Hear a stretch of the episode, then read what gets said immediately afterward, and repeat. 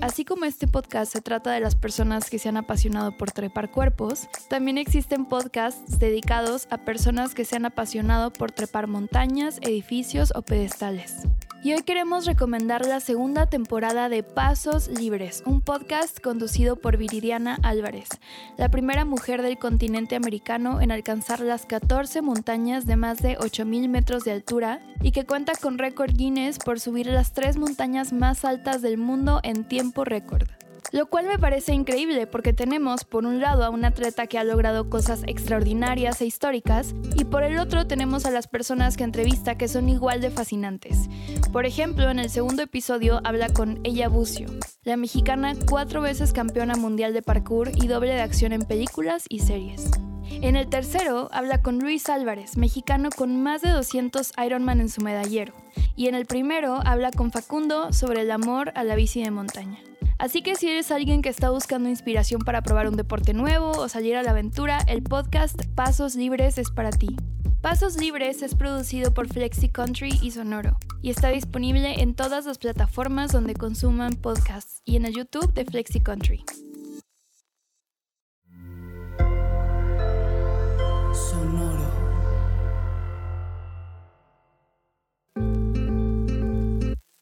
Yo soy Paola Aguilar. Y yo soy César Galicia. Y esto es Coger Rico y Amar Bonito. El espacio donde repensamos las formas en que amamos, cogemos y nos relacionamos.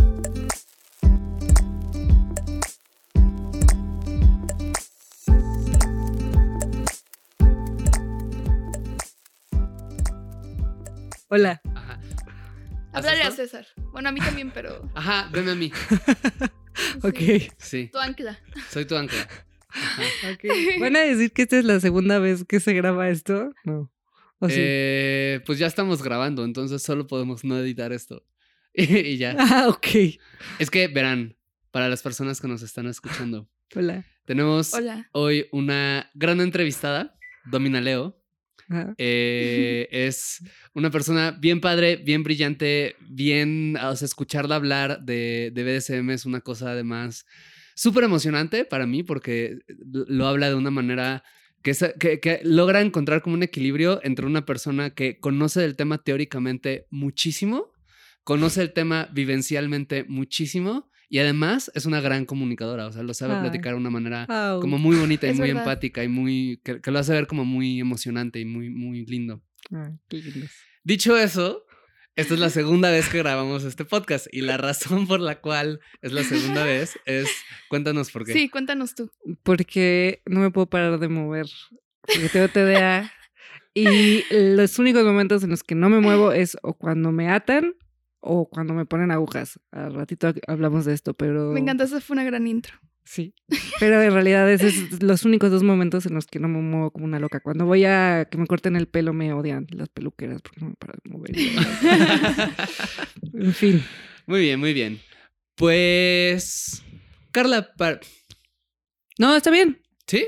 Yo no tengo pedos en mi, en mi Instagram, está todo o sea, no todo público, pero hay fotos de mí atada, de mí con traje de domina. O sea, no yo... O sea, tu identidad BDSM está como pública. Sí, o sea, es, parte de una postura importante para mí. O sea, no sé si esto va a ver mi mamá, pero tampoco creo que se le haga raro, porque ella ha visto muchas cosas, ¿no? O marcas y así. Pues, eh, entonces, no sé, es algo que a mí me interesa como no tener lo que ocultar. Aparte también por lo que me dedico no lo tengo que ocultar, no, no me van a correr de mi trabajo. Quiero que nos cuentes cuándo usas ese nombre. Pues yo particularmente, cada quien vive las cosas como, o el BDSM como, como le gusta. O sea, hay gente que eh, dentro del mundo BDSM nadie conoce su nombre, nombre real.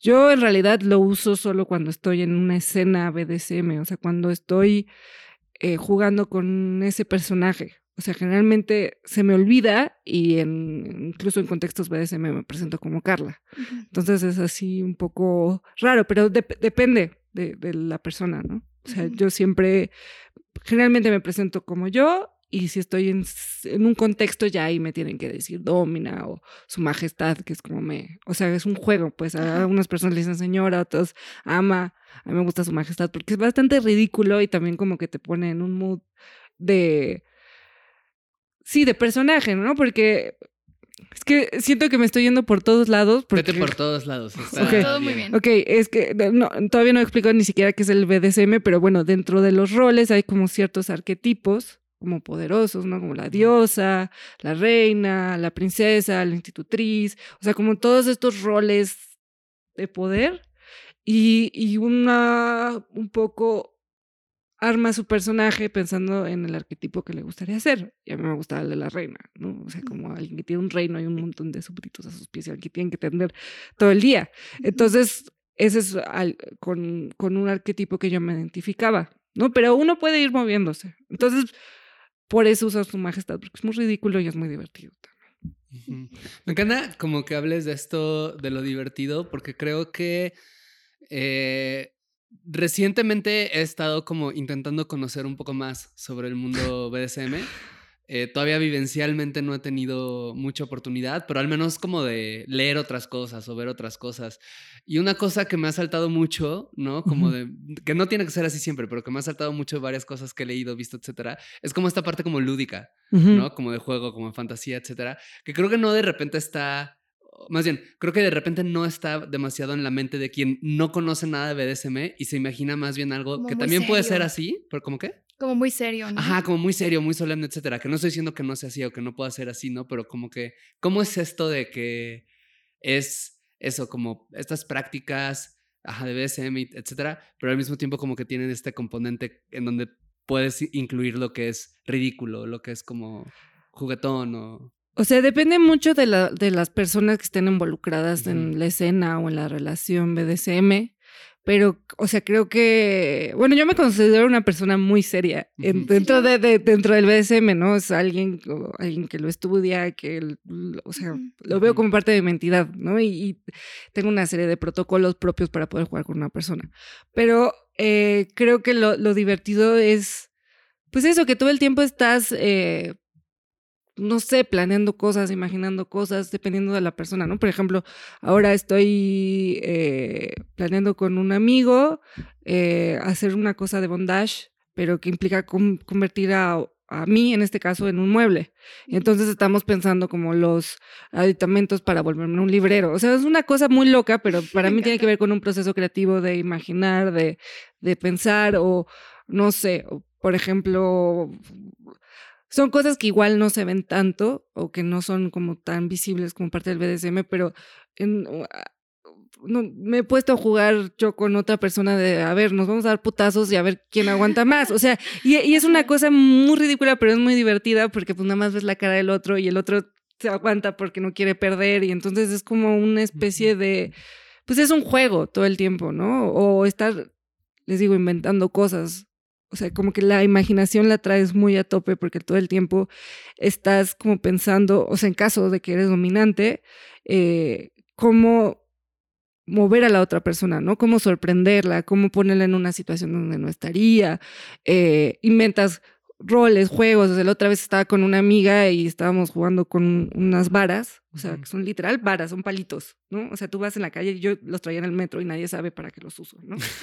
eh, la siguiente vez que vean a alguien con varas en el metro, ahora ya saben para qué mal. Claro.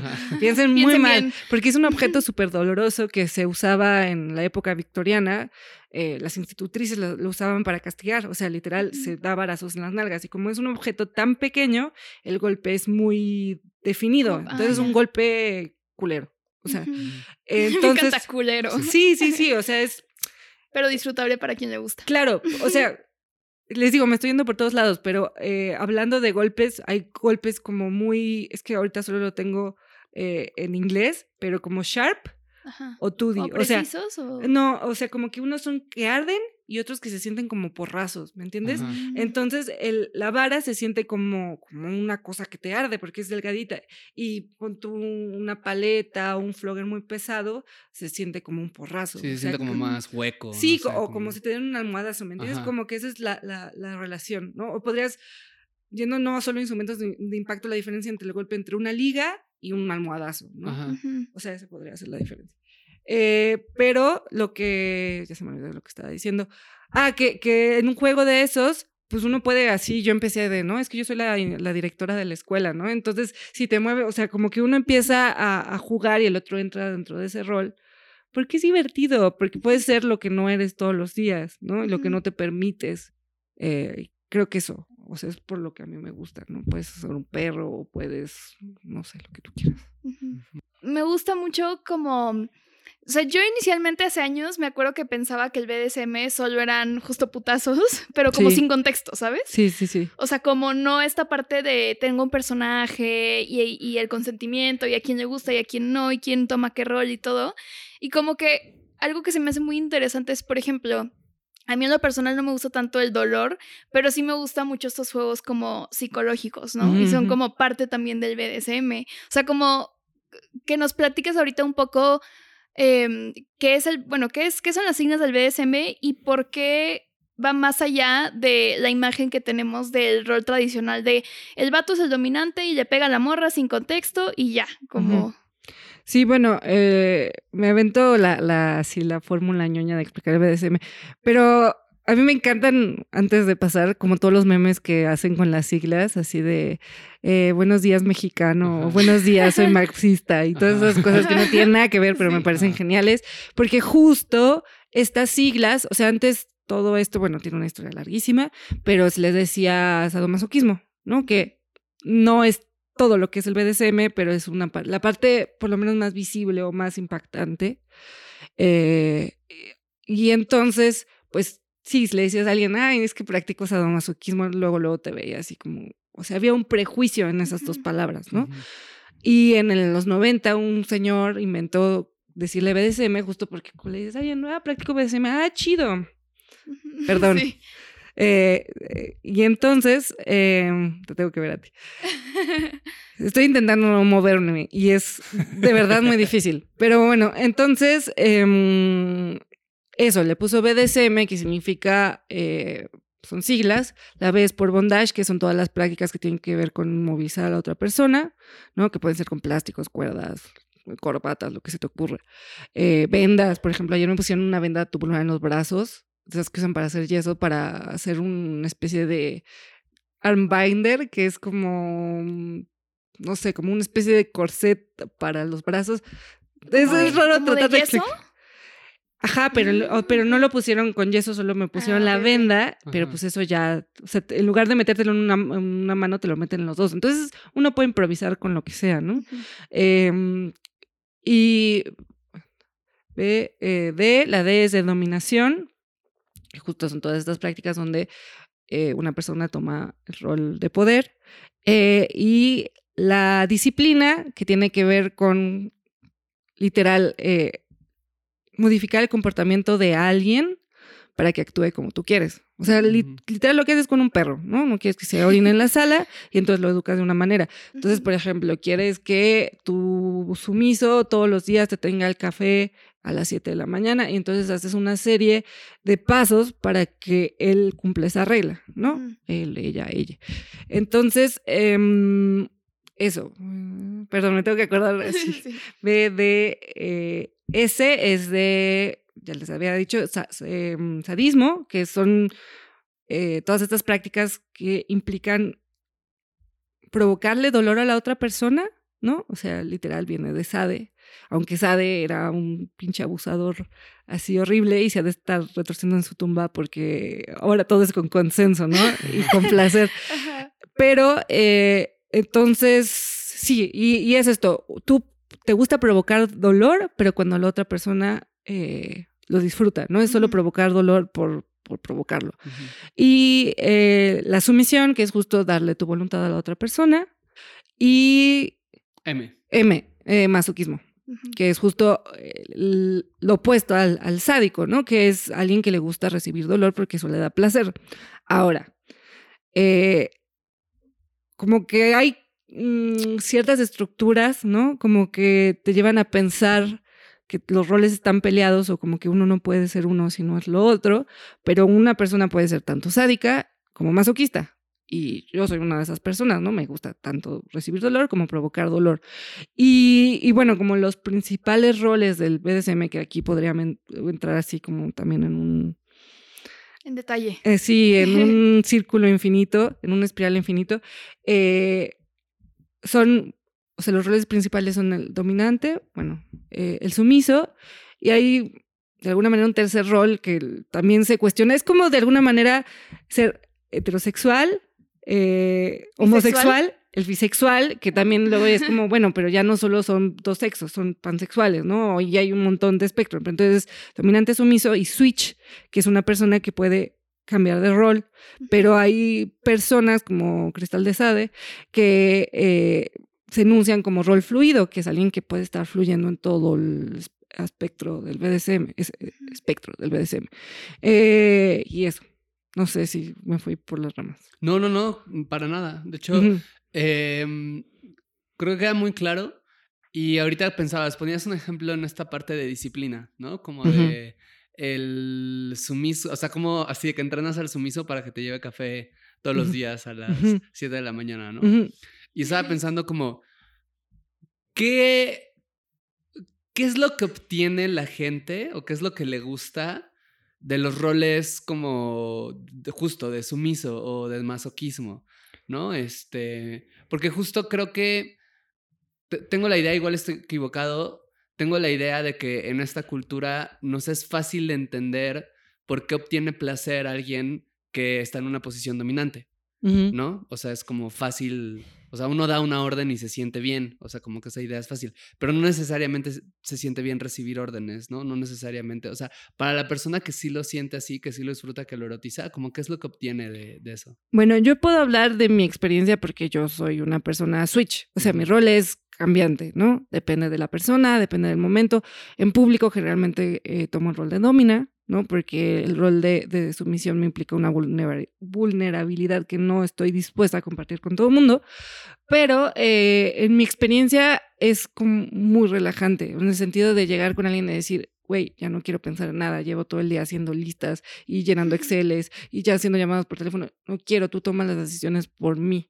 O dime qué, qué me tengo que poner o qué, o sea, como en una cosa que no sea solo como el momento, ¿no? Como pensado más a largo plazo, ¿no? Como controla el, no sé, la ropa que uso o, o ciertas cosas que a mí me hacen sentir más relajado, ¿no? Imagina que estuviste un día horrible en la oficina y en lugar de ir a hacer yoga vas a que alguien te, no sé, te ate o eh, te pegue o, algo que para ti significa relajación y placer, ¿no? Entonces es muy liberador, en mi caso, darle el control a otra persona y no tener que hacer nada, ni hacerme cargo, o sea, ni decisiones sexuales, ni decisiones de muchas cosas, o sea, a veces hasta me preguntan así, ¿qué quieres esto? Y les como decide tú, ¿no? O sea, tú eres la persona que domina, no, hoy no quiero, no quiero tener eh, ningún tipo de decisión, no quiero pensar, pienso todo el puto día, o sea, es eso. Y generalmente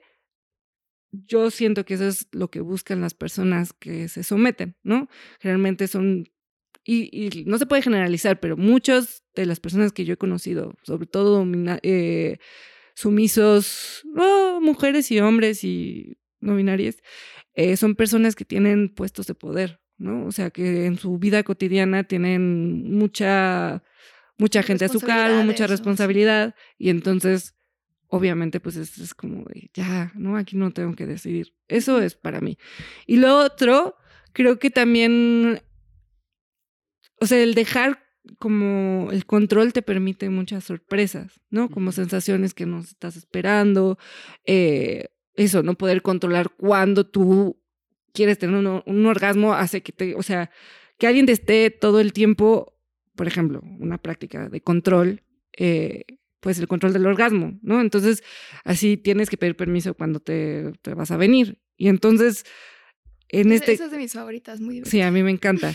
Eh, y te pueden decir que no y tienes que aguantarte, pero entonces depende de la persona, obviamente, ¿no? Y esto no se lo haces a alguien que le cuesta mucho tener un orgasmo, o sea... Sí, tampoco se trata de tortura real. No, no, no, o sea, lo haces con sí, o sea, tienes que conocer a la persona, pero bueno, lo llevas hasta tal punto que cuando la persona realmente tiene un orgasmo, tiene un orgasmo gigante, ¿no? Es como una especie de acumulación Big Bang, no sé cómo decirlo, ¿no?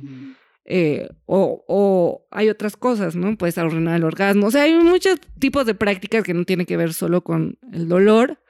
O sea, y hay, por ejemplo, prácticas que son hasta de cuidado. O sea, por ejemplo, todo está eh, dentro de los roles, hay como subroles, no sé cómo decirlo, o, o como tipos.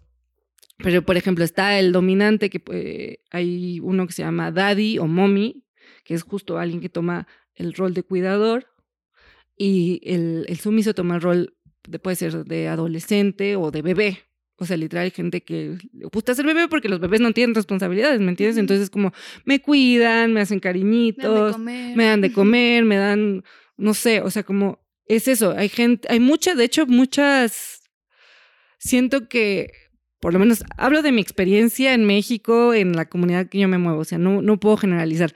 Pero, por ejemplo, muchas de las sumisas eh, de la comunidad son, son littles, son, son chicas a las que les gusta tomar un rol de niñas, pero también por eso, porque les, no sé, se ponen a colorear, o, o sea, no es solo sexual, ¿me entiendes? Eh, tiene muchos componentes, ¿no? O, como está en una guardería, o que te cambian el pañal, no sé, o sea, no es precisamente mi fetiche, pero sé que hay gente que lo disfruta. O estar con un, sentado con un chupón y pegarse estrellitas en la cara. No sé, o sea, lo, lo que le digo es que es muy diverso y que cuando uno de veras le entra, se da cuenta que eh, prácticamente puede ser lo que tú quieras, ¿no? Y más ahora que ya no es tan rígido, ¿no? Porque antes eres como, eras sumiso o eres dominante y bla, bla, bla. Ahora puedes hacer prácticamente lo que quieras. Oye, y sé que hay como... La, la vez pasada que hablamos, mencionaste unas como reglas de cuidado del BDSM, como que decías, el Ah, BDSM tiene que ser... y- Sí, sí, sí. como. Protocolos, sí, sí, sí. Eh, no me las sé todas, hay muchas y se han ido eh, inventando con, con el tiempo. Y por ejemplo, la, como la básica es S, eh, S, S, S, C, eh, y le agregaron la P. O sea, por lo menos creo que esta es una adición que yo, yo escuché en este grupo que se llama Calabozo. Pero bueno, es sano, que en realidad es como, en inglés es sane, que sería acuerdo, seguro, que también es algo que se puede debatir, y consensuado, ¿no? Que es, eh, o sea, las dos personas lo hablaron y las dos personas eh, tienen entendido qué van a hacer y están de acuerdo con, con eso, ¿no? Y eh, la, la última, la P, tiene que ver con placentero, o sea, no solo es eh, seguro, sino también pues, todo lo que haces, el objetivo es el placer o la relajación, o, o, o sea, el placer entendido de una forma muy Amplia. amplia, más allá de un placer sexual o de un orgasmo, ¿no? ¿Y qué significa acuerdo? O sea, ajá. Es que no, O no sea, mm, como que no sea una locura. O sea, uno puede hacer una locura, pero que tenga de alguna manera ciertas medidas de seguridad, Ok. como para, no sé, por ejemplo, eh, hay prácticas que necesitas mucha experiencia. Por ejemplo, colgar a alguien con cuerdas, ¿no? Para eso necesitas entrenamiento, eh, como saber cómo se hacen los nudos. Es muy fácil lesionar. O sea, una de las prácticas por las que más se lesiona a la gente en el BDSM es eh, el, el shibari, que es todo lo que Como tiene de que suspensión y así, ¿no? Ajá, sí, sí. Eh, entonces, porque se aprietan nervios, eh, o sea, de verdad es una práctica peligrosa, aunque no parezca, ¿no? Em, y, por ejemplo, hacer una suspensión, pues no, o sea, si no tienes la experiencia, no la haces, ¿me entiendes? O sea, por más que lo quieras hacer, pues eso no es cuerdo, ¿no? O no sé, por ejemplo, tengo una amiga que dice, güey, yo no voy a hacer suturas. Ya sé, suena muy raro, pero eh, las suturas son, pueden ser un juego dentro de las prácticas médicas de fetichismo médico. Eh, pero me dice, yo no hago suturas hasta que me sienta al 100 con las suturas. O alguien que dice, yo no voy a pegarle con un látigo a alguien hasta que le pueda apagar una vela con el látigo. O sea, ¿me entiendes? Como ciertas prácticas, y te digo, no es solo de la parte de abajo, ¿no? O sea, también es de la parte de arriba decir, no puedo hacer esto, no tengo la capacidad, no tengo todavía los conocimientos, tal vez los tendré en algún momento, pero ahorita no. Entonces creo que con eso tiene que ver como, como esa prudencia de alguna manera, ¿no? Tal vez podría ser esa la palabra. Algo que me llamó mucho la atención ahorita que decías de soltar el control, como en una posición sumisa, como que es algo que también yo he ido descubriendo del BDSM, ¿no? O sea, que en realidad, pues la otra persona, la persona que toma un rol dominante, tiene que saber tus límites y lo que te gusta. No es como que llegas sin contexto con alguien y le haces algo y a ver qué pasa, ¿no? O sea, sino que no sé, hay veces que hay personas que hasta llenan un Excel antes, ¿no? Un cuestionario de, oye, pero a ver, específicamente qué te interesa y, y qué no, y qué te súper desagrada, y como que se me hace muy chido porque obviamente cuando, o sea, digo, implica mucho autoconocimiento y eso se me hace increíble. Y también que, mm, pues es como esta corresponsabilidad, ¿no? Como de tú conocerte, tú decir, oye, se me antoja hacer esto, y la otra persona que te diga, sí se me antoja hacerte esto o no se me antoja hacerte esto, y que de esa forma como que también es más fácil liberar el control, ¿no? O sea, como a través de crear como ese vínculo de confianza. Claro. esto que decías del Excel, solo quiero aclarar que una vez esto, Domina nos mandó un Excel que yo imagino que ya debe estar más trabajado de cuando nos lo, ¿lo has actualizado. No sé.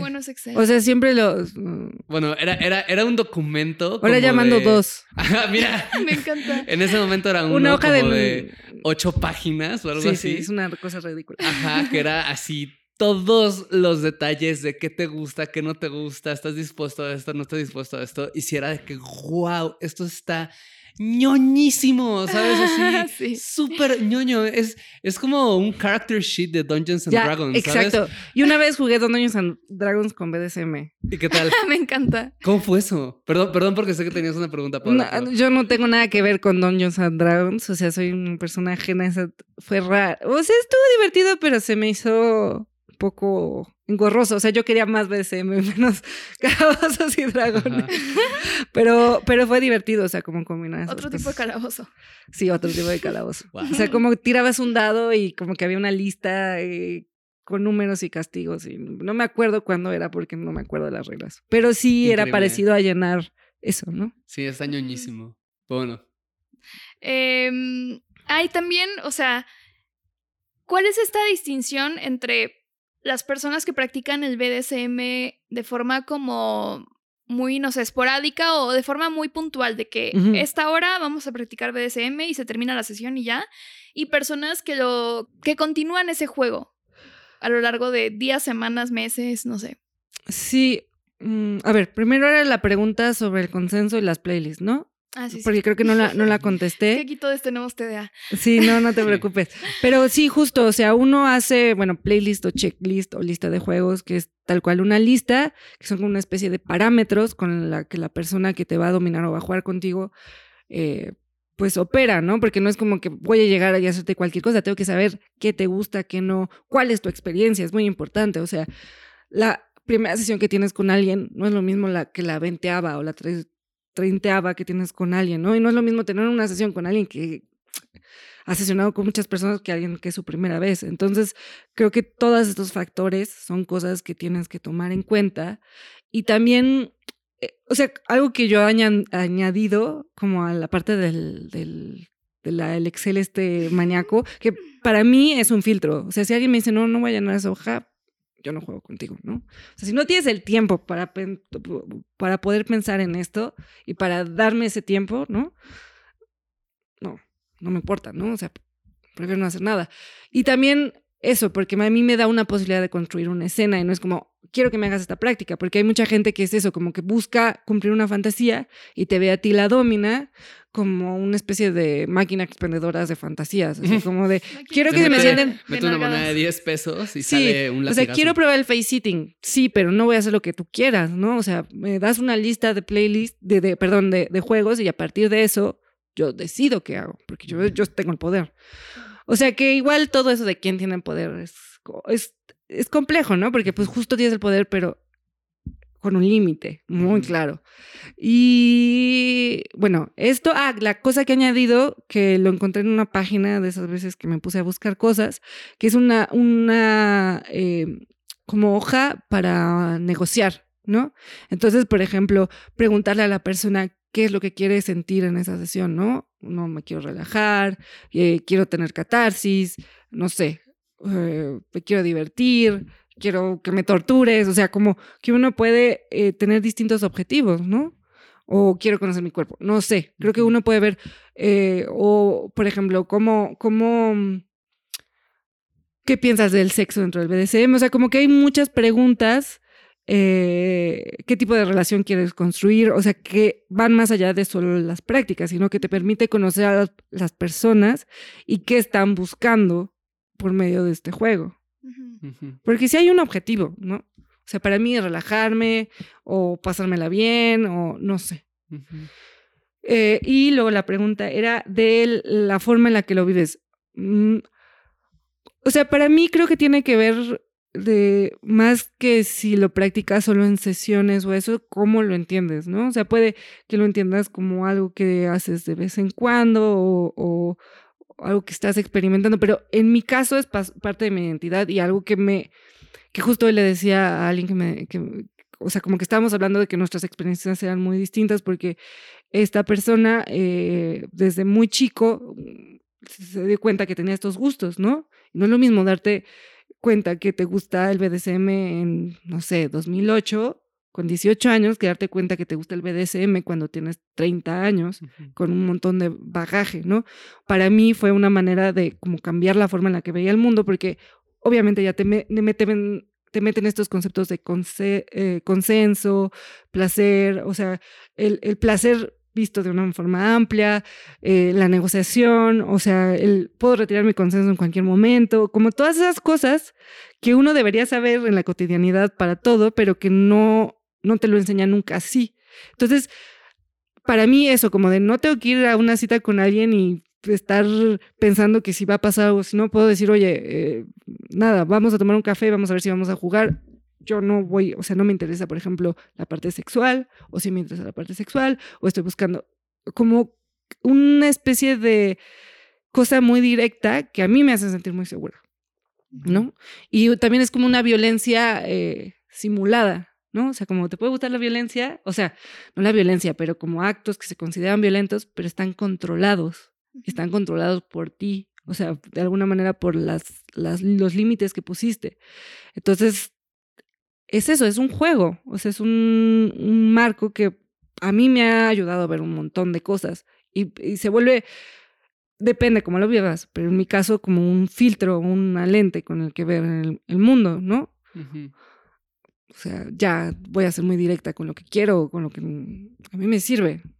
Eso que dices se me hace bien chido porque justo apenas hablaba con una persona que me decía eh, que tiene un fuck body y que le preguntó, o sea, le dijo al fuckbody como de, oye, es que quiero tal cosa, ¿no? Ya llevan varios meses como cogiendo, etcétera, ¿no? Es que quisiera esto.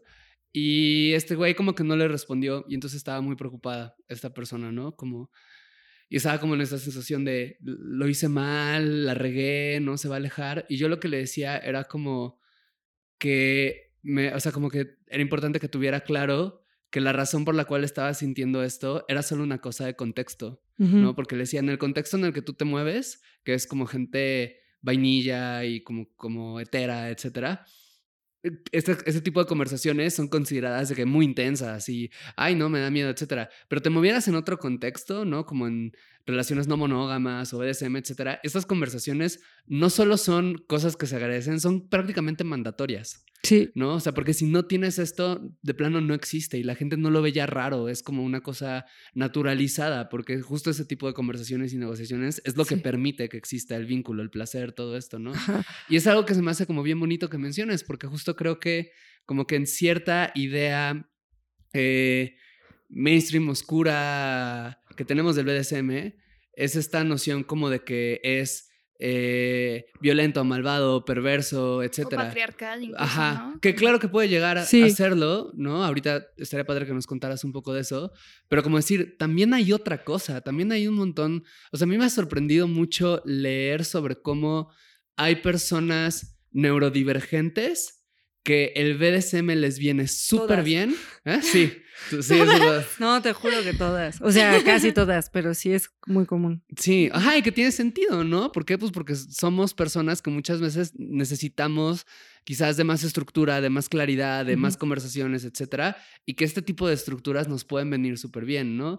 O personas que han sufrido algún tipo de abuso. De trauma. ¿No? Algún tipo de trauma de diversa índole, para quienes el BDSM les permite explorar de una manera muy segura el placer, simplemente lo que dices, ¿no? O sea, crear una situación en la cual yo puedo tener toda la confianza de decirte, te entrego todo esto y tú haz conmigo lo que quieras. Eh, de una manera segura, saludable, etcétera, cuando en el mundo quizás mi trauma no me lo permite, pero a través de todas estas reglas, juegos, etcétera, lo puedo hacer, ¿no? Como tú qué piensas de eso, qué has visto de eso. Sí, justo por ejemplo, a mí me gusta tener un rol público de domina, porque aunque nadie puede tocar a nadie sin permiso, bueno, idealmente, es como, güey, no me puedes tocar, o sea, soy la domina, ¿no? O sea, en ese contexto, obviamente no, no tengo yo una relación, con, o sea, si no te conozco, no está, establecido, pero en una fiesta, un espacio, sí ocupas como una especie de personaje y una especie de lugar, ¿no? Eh, que no siempre pasa, ¿no? O sea, sí me ha pasado que, en un contexto que ni siquiera en México un tipo me empezó a besar los pies como, güey, ¿de dónde apareciste? Eso no se puede hacer, o sea, y no sé por qué no te corrieron, pero todas las personas que estaban conmigo reaccionaron en, muy rápido porque es, o sea, es como que si estuviera rompiendo un mandamiento que es el consenso, o sea, es gravísimo. También quiero decir que la manera en la que lo cuento también suena muy idealizada, ¿no? Porque parece como un mundo mágico donde no hay violencia fuera de lugar, ¿no? O no consensuada, pero no. O sea, en realidad está inmerso dentro de un contexto social, patriarcal, y entonces muchas veces, o sea, o sea es un lugar que se presta para muchos abusos, ¿no? Porque está enmascarado de prácticas BDSM. ¿no? Y hay mucho lugar para la manipulación, y o sea, no es un lugar ideal. A mí me gusta, pero uno tiene que siempre tener como mucha precaución, ¿no? O sea, por ejemplo, yo no juego con personas menores de 26 años, ¿no? Porque para mí una persona muy joven no tiene todavía la capacidad para decir que no. O sea, no la ha desarrollado. Y a mí me pasó. O sea, me pasó cuando era joven, siento que no sabía cómo decir que no. Necesito a alguien, jugar con alguien que me pueda decir que no. O me pueda decir, esto no me gusta, o para. Entonces, sí, creo que, que, que eso, ¿no? Es un lugar donde se pueden dar muchas violencias, no solo de hombres a mujeres, de mujeres a mujeres, o sea, es como lo mismo, estamos dentro de la sociedad. Eh, y, sí suena como en teoría un mundo ideal increíble, pero pues hay vatos que aprovechan estos roles para abusar y también morras y de todo. Entonces, em, pues sí, hay que tener cuidado. Creo que es eso. Y, por ejemplo, a mí no me gustan los hombres dominantes dominantes, porque siento que es como una especie de eh, cosa exacerbada de la masculinidad. ¿A qué te refieres con dominante dominante? Mm, por ejemplo, yo soy eh, switch, ¿no? O sea, domina, no sé si soy más domina o más eh, bottom, porque no necesariamente soy sumisa, pero bueno, como alguien que le gusta recibir o dar, si no, siento que no podría vivir sin ninguna de las dos, ¿no? Em, y por ejemplo, yo podría estar más tiempo en el lugar de abajo porque me implica menos atención. Eh, para controlar, de verdad, mi cabeza está a mil porque tienes que controlar que la persona esté bien, la tienes que estar viendo, que no sé qué, que no se vaya a caer, lo que sea. Las cuerdas, tener unas tijeras. tener las tijeras, que no, o sea, como para mí, o sea, hablando del TDA, me implica mucho trabajo, ¿no? Me es más fácil estar en la parte de abajo. Eh, pero bueno, me refiero a dominante, dominante, no me gustan los hombres que solo ejercen el rol de dominante. O sea, me gustan los hombres switch o los hombres sumisos. O sea, creo que sí, yo pienso que alguien que tiene la capacidad de estar en los dos lugares como que puede ser más consciente de lo que está haciendo, ¿no? O sea, si sabes cómo se siente una cuerda en el brazo, cuando tú ates a alguien, lo vas a hacer con mayor conciencia. No necesariamente. O sea, no necesariamente tienes que hacer switch. Cada quien es lo que le gusta. O sea, hay gente que no le gusta que la aten y que solo es dominante y que no le gusta tomar nunca una posición em, vulnerable o aunque también uno tiene cierta vulnerabilidad en la dominación o sea los dos ponen ponen sus cuerpos no o sea si la cagas o algo pues también es tu culpa no entonces piensa como la, la persona la cagaste, lesionaste a alguien, o sea, tampoco es cualquier cosa. Entonces, eh, ya me fui por las ramas, pero bueno, hay que tener precauciones como en todo y, y también estar como al tiro de con quién juegas, de que alguien tenga referencias, de, de Sí, ¿no? O sea, como primero una entrevista, siempre en un lugar público, o sea, las mismas reglas que uno debería tomar cuando sale, por ejemplo, con alguien que no conoce. Pero pues aquí te vas a poner en situaciones de mucha vulnerabilidad. Entonces tienes que ser mucho más precavido con eso. ¿Y de qué formas tú has visto que como que se subviertan estos roles tradicionales dentro del BDSM? O sea, por ejemplo, tú que eres switch y además eres bisexual, o sea, como, em, por ejemplo, esto que tenemos en la cabeza que hablábamos ahorita, ¿no? De, eh, o que incluso tú decías, ¿no? De que vatos eh, que solo toman el rol de dominante y morras que solo toman el rol de sumisas. Y de pronto hay personas ahora que es como, ah, pues hoy puedo tomar este rol y mañana este otro rol. O, o, morras que dicen, yo soy dominante y tengo a mis sumisos o lo que sea. O sea, como, eh, ¿de qué forma ha cambiado esa, ese, ese como estereotipo que tenemos de relación BDSM? Sí, o sea, o por ejemplo, personas queer que es como son dos morras y entonces ahí ya no hay un rol establecido de ella tiene que ser la dominante, ella tiene que ser la sumisa, sino como que se puede jugar más con, pues a través de también ese, ese cambiar el género de las personas involucradas, no sé. Sí, pues, eh, o sea, en realidad cualquier persona puede tomar cualquier rol independientemente de su género, ¿no? O sea, te digo que si hay una construcción del hombre es dominante, la mujer es sumisa, y precisamente los hombres sumisos generalmente no hablan de esto en público, ¿no? Porque si hay un prejuicio y, no sé, las mujeres dominantes son súper, fetichizadas de alguna manera, pero eh, creo que uno puede, o sea, es que hay demasiadas posibilidades, ¿no? O sea, por ejemplo, yo puedo jugar y no necesariamente estar en un rol, solo puedo hacer prácticas sádicas. O sea, que en lugar de decirte, a ver, Paula, eh, yo soy tu ama y a partir de hoy, de ahorita solo me dices, sí, su majestad, y, o sea, ¿me entiendes? Ahí te estoy dominando, ¿no? Y aparte te voy a pegar cada vez que te muevas. Puedo solo llegar y pegarte y no, no entrar en todo este personaje, sino simplemente hacer la práctica. Ajá.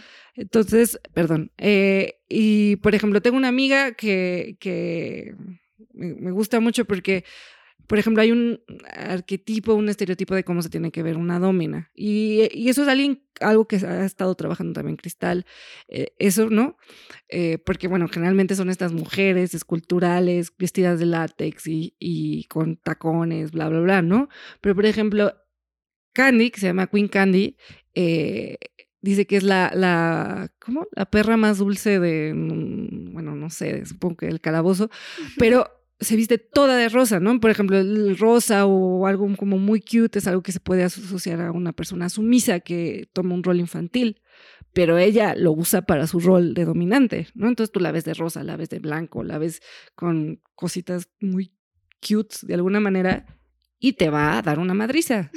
y, te va a hablar feo, o sea, ¿me entiendes? O sea, no, o sea, creo que hay muchas maneras de subvertirlo, ¿no? O, no sé, o sea, de verdad hay como muchas maneras. Creo que cada vez, o sea, aunque sí hay la gente que es como de, ay, el BDSM de verdad, y no sé qué, son señoros. eh, los señoros del BDSM. Los señoros del BDSM, que hay muchos. eh, como hay señoros de todo en todos lados. señoros de todo y también no sé, a mí me gusta como esta plasticidad de, de, las prácticas, de que lo puedes hacer con rol, sin rol, eh, con mucha gente, eh, con dos personas, incluso a ti mismo, ¿no? O sea, hay prácticas, eh, no sé, los autoamarres o gente que, que, que, le gusta también hacerse esas prácticas a sí mismo. Obviamente hay prácticas que no se pueden hacer como asfixia, ¿no? Porque no es muy prudente asfixiarse uno mismo, pero se puede hacer de muchas maneras. Y creo que también es eso. También la corporalidad de las dominas o la edad de las dominas es algo que también se, se, se cuestiona, o sea, se está haciendo, ¿no? Creo que a mí me gusta la parte política del BDSM también, que siento que luego creo que en Argentina sí, o sea, como hablando, no me acuerdo con quién estaba hablando, pero es algo que pasa mucho porque en Argentina politizan todo, pero, eh, perdón por los prejuicios, pero esa es como ha sido mi experiencia. Eh, creo que, que es eso, o sea, porque sí es un lugar que te permite cuestionar un chingo de cosas, de, de normas, de prejuicios, de un montón de cosas. Entonces, para mí también es una posición política como romper con la idea de lo que es el placer o qué es el erotismo o qué es, no sé, el sexo. Oye, y eso me hace pensar, hace rato estaba viendo un sacudiéndote el cuerpo para... Sí, sí. Ajá. Es que de verdad estoy intentando estar en una sola posición. Yo sé, yo sé. Además, desde, desde, acá te veo cómo estás, de que, sabes, moviéndote y esforzando por no moverte al mismo tiempo. Sí. Tú ahorita Tenían que ver amarrada la silla. Sí, sí, sí. Justo. Oye, hace rato leía un hilo que luego verás si, si entras a mi Twitter, ahí lo compartí. Ah. A ver, eh, era una morra española que decía, tenía un argumento que la verdad estaba como, yo creo que menso, ¿no? Pero bueno, igual y no está menso, igual y tú. Pero que decía algo así como de que... Nos vamos a pelear aquí en el podcast. No, ¿Cuál es su arroba? No, no, no, no, no, no, conmigo no creo, con esta morra, quién sabe, pero... A ver, lo que ella decía era, y me parece importante como ponerlo así, era como, ella decía, que el BDSM existe porque seguimos pensando en el sexo como algo sucio.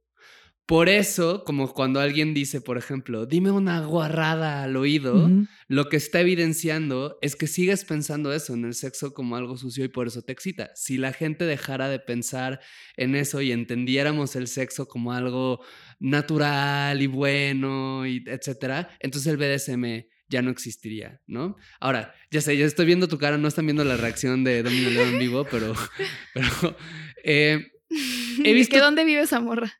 He visto, eh, me, parece un ejemplo interesante, porque así como esto, he visto varios otros hilos. Este no lo menciona explícitamente, pero pues te metes a rascarle un poco a su perfil y te das cuenta muy rápidamente, que son, que, que hay varias posturas dentro de ciertos feminismos que hacen como maromas muy grandes, como para poder justificar el decir, esta cosa, BDSM, todo lo que no sea justo sexo otra muy católico, ¿no? Como de misionero y de vernos a los ojos y decirnos que nos amamos, todo lo que no sea eso, en realidad es violento contra las mujeres, ¿no?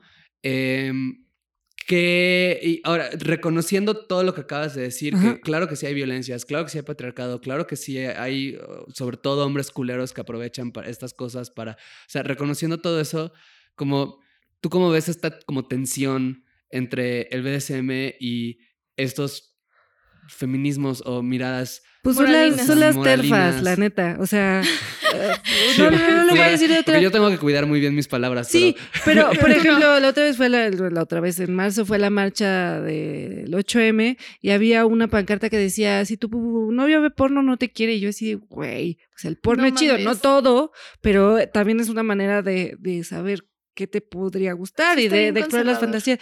Muy conservador, o sea, qué pedo, es panista esta morra, ¿no? Sí, sí. Y entonces, eh, yo sinceramente creo que mientras sea consensuado, o sea, es mi voluntad. Y si yo quiero que me dejen las nalgas moradas, y a mí específicamente me, me gusta eso, es mi deseo y no por eso tiene que ver con nada, ¿no? O sea, yo creo que va más allá de que sea violencia, o sea, sí puede ser un agresivo, pero es consensuado y el objetivo, el primer objetivo es el placer, no destruir a la otra persona. O sea, no sé, una violación, un abuso, no tiene como objetivo el, el, placer de la otra persona, sino el propio, independientemente de lo que quiera el otro. Y aquí no, aquí es, claro, a ti te gusta o te... Gente que se viene cuando le pegan, si hay. Eh, em, ese es el objetivo, que tengas un momento placentero de relajación o que puedas llorar porque estás muy estresado o lo que sea. Entonces, para mí, es una violencia simulada que el objetivo es constructivo. O sea, es un objetivo positivo de alguna manera. Entonces creo que eso cambia todas las cosas, ¿no? O sea, pues ya, si no les gusta, que no lo hagan, pero pues que cada quien haga lo que se le dé la gana. No, no sé, o sea, siento que es una postura muy, muy rígida que también tiene que ver con anular cualquier tipo de libertad y de agencia, ¿no? De, ajá, y de decidir qué te gusta o, o, cuál es tu identidad o lo que sea. Entonces, pues la verdad es que no hay que ponerle mucho caso. Bueno, por lo menos yo no haría caso. No, sí, estoy totalmente de acuerdo. Que además, o sea, el...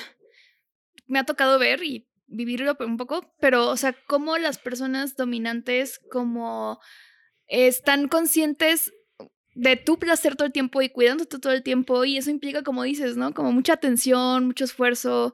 Em, o sea, como que no es cualquier cosa, o sea, no es como de, ay, voy a hacer esto, este, irresponsablemente solo por mí, sino cuando lo haces bien, pues también implica eso, como mucho cuidado y mucho, o sea, también esto que le llaman el aftercare, ¿no? O sea, como de, ok, te voy a dar de putazos porque te gusta y me gusta y todo, y después te voy a traer una sopita y te voy a traer una cobijita y te voy a dar apapachos porque pues estuviste en un momento, en una posición como vulnerable, o sea, y eso pues creo que es algo que la gente no dimensiona, ¿no? O sea, que no solo es el momento de los putazos, sino como que implica toda una gestión emocional. Sí, una gestión emocional y de también saber qué necesita la persona para, perdón, para el aftercare. Otra vez me tengo que poner en posición. sí, sí, sí. Em, para el aftercare, que es como, sí, los cuidados posteriores que necesita una persona después de una práctica que de alguna manera le exigió corporal o mentalmente, ¿no? Entonces puede, no sé, gente que quiere que no le hablen, gente que quiere que le, eh, que le soben la cabeza como si fuera un perrito, o sea, como chocolates, una manta, agua, o sea, como que depende mucho a platicar con la otra persona. Eh, generalmente también hay como un seguimiento después, o sea, está el aftercare, pero al día siguiente le preguntas a la persona, oye, ¿cómo estás? ¿Cómo te sentiste? ¿Te duele algo? Eh, ¿Cómo te sientes anímicamente? O sea, es eso, como sabes que no es cualquier cosa, ¿no? Que es una experiencia de alguna manera impactante. Y también algo que no mencioné es que para mí el, las prácticas BDSM em, te llevan a, bueno, no para mí, o sea, eso pasa, eh, te llevan a estados de conciencia alterados que de alguna manera se siente como estar drogado, pero tu cuerpo es el que produce la propia droga, ¿no? Por la adrenalina, por las hormonas, por todo esto. De verdad te siente como estar volado. Es esto que se conoce como subspace, ¿no? Subspace. Es como el espacio del sub. Y también el, el, top space, pero ahí uno tiene que estar, o sea, porque, por ejemplo, eh, a mí, por ejemplo, cuando, cuando pego a alguien, también cuando me pegan, me excita el sonido, o sea, oír el, el, el sonido del putazo me prende, ¿no? Pero yo no me puedo dejar, si estoy de, de si estoy de sumisa, me pueden dar los putazos que sean y si me voy, me regresarán, ¿no? O sea, como que me paran de golpear, me, me regresarán al, al, universo, ¿no? A la, a la tierra. Pero si estoy de, de, dominante, me dejo ir y le puedo destruir las nalgas al otro, o sea, no me puedo dejar ir. Entonces, si siento que me voy, tengo que controlar esa sensación de irse y regresar. Entonces, les digo, es como, es un mundo. Es un mundo, es un, una serie de reglas, una serie. También hay como ceremonias y protocolos y cosas así más cursis. O sea, porque el BDSM es muy cursi. muy cursi. O sea, Digamos que es ñoño y cursi. Es ñoño, cursi. Hay gente que tiene bodas BDSM. Ajá. y es eso así de, te doy una rosa y tú me das tu rosa y nos, nuestras almas están unidas. O sea, una cosa que a mí me y su majestad y así. me parece he muy visto cursi. también como rituales de collar, ¿no? Y que son como toda y una, todo un evento, ¿no? Es un evento y, y, de verdad sí, o sea, sí hay una conexión, ¿no? No, no es... Eh, eso no es simulado, pues. No es simulado. O sea, sí, sí, imagínate que le dejas que alguien te cuelgue de cabeza. O sea, uh -huh. estás poniendo literal tu vida en sus manos. No es, no es sentido figurado. Entonces, eh, en, ese, en ese sentido, pues sí hay una conexión. O sea, también depende de un montón de cosas. No, no, no, no tienes conexión con todas las personas con las que juegas. O no uh -huh. una conexión tan intensa. Entonces, sí siento como que no sé, como que las emociones es más fácil, como que te claves con alguien, o sea, como que hay que hacer mucha gestión de muchas cosas, uh -huh. ¿no? De acuerdos, de, de, hasta dónde, de, pues, y sí, sí es una cosa muy cursi, muy ñoña, y también muy divertida y también muy, ¿cómo se dice? disidente de alguna manera. Uh -huh. O sea, sí siento que son todas esas cosas como juntas al mismo tiempo y puestas en una licuadora. Claro. Quería preguntarte como porque yo sé que hay muchas personas no monógamas que están también en el BDSM. Entonces, ¿cómo has visto tú esa intersección? ¿Cómo se entrelazan esos mundos? Ay, no, no me hagan hablar de esto en este momento, pero... Eh, es, o no, es, si no quieres, no. No, no, sí, sí, es complicado. O sea, gestionar un montón de cosas. Hay gente que tiene relaciones, justo ahorita, antes de venir aquí, fue a tomar un, con, eh, un café con un posible compañero de juego. Uh -huh. El eh, de sumiso, bueno, no sé, no importa. Eh, y justo él me decía, es que yo justo mantengo las cosas separadas, ¿no? O sea, tengo mi pareja y aparte tengo mis compañeros de juego, gente que los une. Pero pues eso te implica una gestión de alguna manera no monógama, ¿no? Porque por más que no cojas o lo que sea, eh, no sé si aquí no es como la radio que se tienen que censurar las no, palabras. tú puedes decir todo. Coger. Se, se llama, se, Ah, no. se llama coger rico Culo. y amar bonito. Ok, listo, sí es cierto, se llama Sí, coger. sí. Listo, culo. Eh, entonces, Por si no lo habían escuchado. sí, Ah, no. ah, no. Eh, bueno, entonces, eh, ¿cuál era la pregunta? Ajá, la Ah. intersección entre no monogamia Ah, sí, y- o sea, como que eso, gente que mantiene su vida de pareja de un, de un lado y que mantiene estas relaciones, porque cuando se cruzan, es, es, o sea, uno tiene que saber cómo quitarse la máscara cuando, y es complejo, o sea, las dos formas son complejas, pero sí, ha- sí hay mucha no monogamia dentro del BDSM, ¿no? Porque pues eso.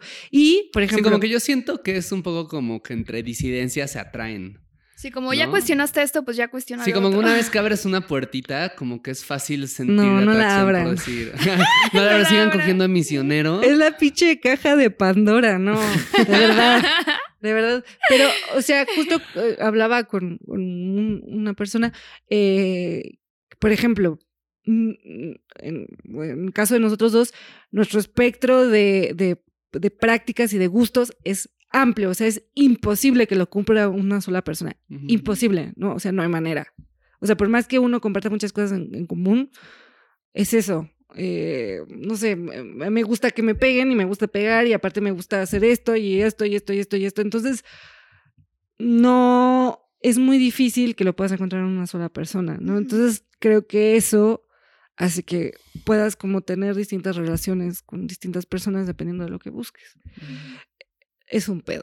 O sea, la verdad no, no, no creo que, o sea, son como, o sea, agregarle a la monogamia, digo, la no monogamia como una capa más, se me, es- en mi experiencia es bastante complicado, pero, pero no bueno, para otro episodio. Sí, sí, no sé si yo podría hablar enteramente de esto. O sea, creo que tendría que venir alguien que haya tenido muchas más experiencias, o sea, relaciones así como mucho más tiempo en el BDSM, ¿no? Pero en, en, en mi opinión, eh, espérame, es que se me fue la idea. Ya se me olvidó, pero algo, era algo importante, según yo era una buena idea. Eh, pero no importa, ¿de qué estamos hablando? No monogamias y BDSM. ¿Y qué dijiste? No recomiendo. No, es que de verdad es, es complejo, o sea, como que es agregarle una capa más. Eh, por ejemplo, si tienes, eres la dominante de tu pareja y al mismo tiempo su novia, pues imagínate, en algunos momentos tienes poder y en otros son iguales. Entonces, gestionar como esas dos cosas tienes que tener un manejo muy, muy cabrón de, de esas dos como partes de tu persona, ¿no? Entonces, no sé, o sea, yo la verdad no sé qué sea la opción, o sea, para mí ha sido una exploración todo esto y no llevo tanto tiempo, eh, entonces no podría decir, o sea, no podría hablar con, con tanta seguridad de este tema, ¿no? Pero sí, sí es una manera para mí el BDSM de relacionarme con la gente y de crear amistades y de crear vínculos. Entonces, creo que de alguna manera entra, ¿no? Va, muy bien. Pues te queremos agradecer mucho por haber venido. En efecto, tienes Muchas una manera súper bonita de hablar de Y no me moví tanto. esto. Y no te moviste No te tanto, lo moviste cual tanto. agradecemos Merezco un premio. Sí, sí, Sí, sí. sí, Pues fíjate, justo de premio y de aftercare, porque este podcast tiene aftercare. A cenar. Este, unos, unos taquitos. se te, porfa. ajá, te iba a decir, ¿se te antoja cenar ahorita taquitos? Sí. Va. sí. Vamos por unos taquitos. Y otra cosa, eh, bueno, em, si a alguien le interesa estos temas, eh, la verdad es que hay, no hay tantos grupos de BDSM en México, pero bueno, está Calabozo MX y hay, talleres que, por ejemplo, da Mariana Nahual eh, y un par más. También está Lulu Brat, que ella es trabajadora sexual y habla mucho de, eh, de putería y también de BDSM. Y bueno, no sé, pero si se me ocurren más cosas, lo, lo, lo podemos compartir por acá. Ah, también ahora hay un proyecto que se llama Sadotec, que está haciendo fiestas entre. eh, que mezcla el tecno con el BSM. Wow, Wow, suena chido. Sí, nunca he ido, pero mm, tengo amigos que están muy involucrados. Y bueno, hay distintas cosas, ¿no? También están diferentes personas que atan eh, y que dan sus talleres. Y bueno, no sé, supongo que luego podemos compartir en redes por si alguien tiene curiosidad, porque creo que eso es algo como difícil. Cuando uno le da curiosidad, es como, ¿cómo chingados entro a esto? ¿no? Entonces, también si quieren preguntarme en mi Twitter mm, sobre alguna cosa específica. ¿Cuál es tu Twitter? Creo que es arroba domina-leo. Ok, ¿y tu Instagram? Mi Instagram de vainilla el que, quieras compartir. Pues es que nada más tengo mi Instagram vainilla, es eh, arroba Carla Lamoyi. Igual ahí dice que practico o sea, no hay nada que ocultar. Muy bien, muy bien, muy bien. Pues muchas gracias por haber estado aquí. Carla, te lo agradecemos un montón. Eh, y pues muchas gracias a las personas que nos escucharon. Eh, yo soy César Galicia, me encuentran en Instagram como arroba César Galicia. Y a mí como arroba paola-hilar-r. Y pues nos escuchamos la siguiente semana. Bye. Bye. Gracias por escuchar este episodio de Coger Rico y Amar Bonito. Síguenos en TikTok, Instagram y Twitter en arroba rico y bonito pod. A mí en arroba paola-aguilar-r y a mí como César Galicia en todas las redes sociales. Te agradeceremos mucho que nos dejes una calificación en Spotify y una reseña en Apple Podcasts. Eso nos ayuda a llegar a más personas y seguir produciendo este podcast.